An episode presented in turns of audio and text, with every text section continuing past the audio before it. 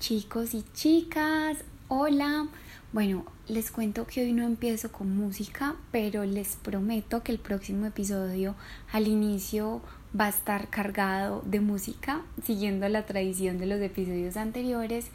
Eh, simplemente este es un episodio corto donde quiero reafirmar lo que dije en el episodio pasado.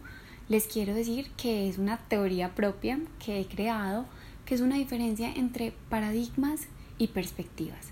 Lo que a lo que yo los quiero invitar es que no tengamos paradigmas, porque paradigmas son aquellas visiones y verdades que consideramos que son infalibles, que no permiten que hagamos contacto con el otro, que aprendamos del otro, porque consideramos que nuestra forma de pensar es la única.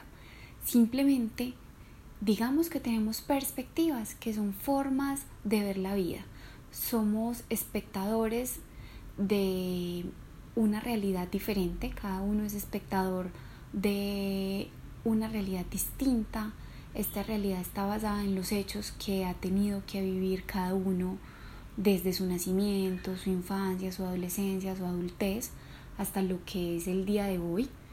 Entonces, esto es lo que les quería plantear como para consolidar lo que les dije en el episodio anterior quiero que digamos, en lugar de que tenemos paradigmas y nos encerremos en una forma de ver el mundo, digamos que tenemos son perspectivas, visiones distintas de concebir la realidad.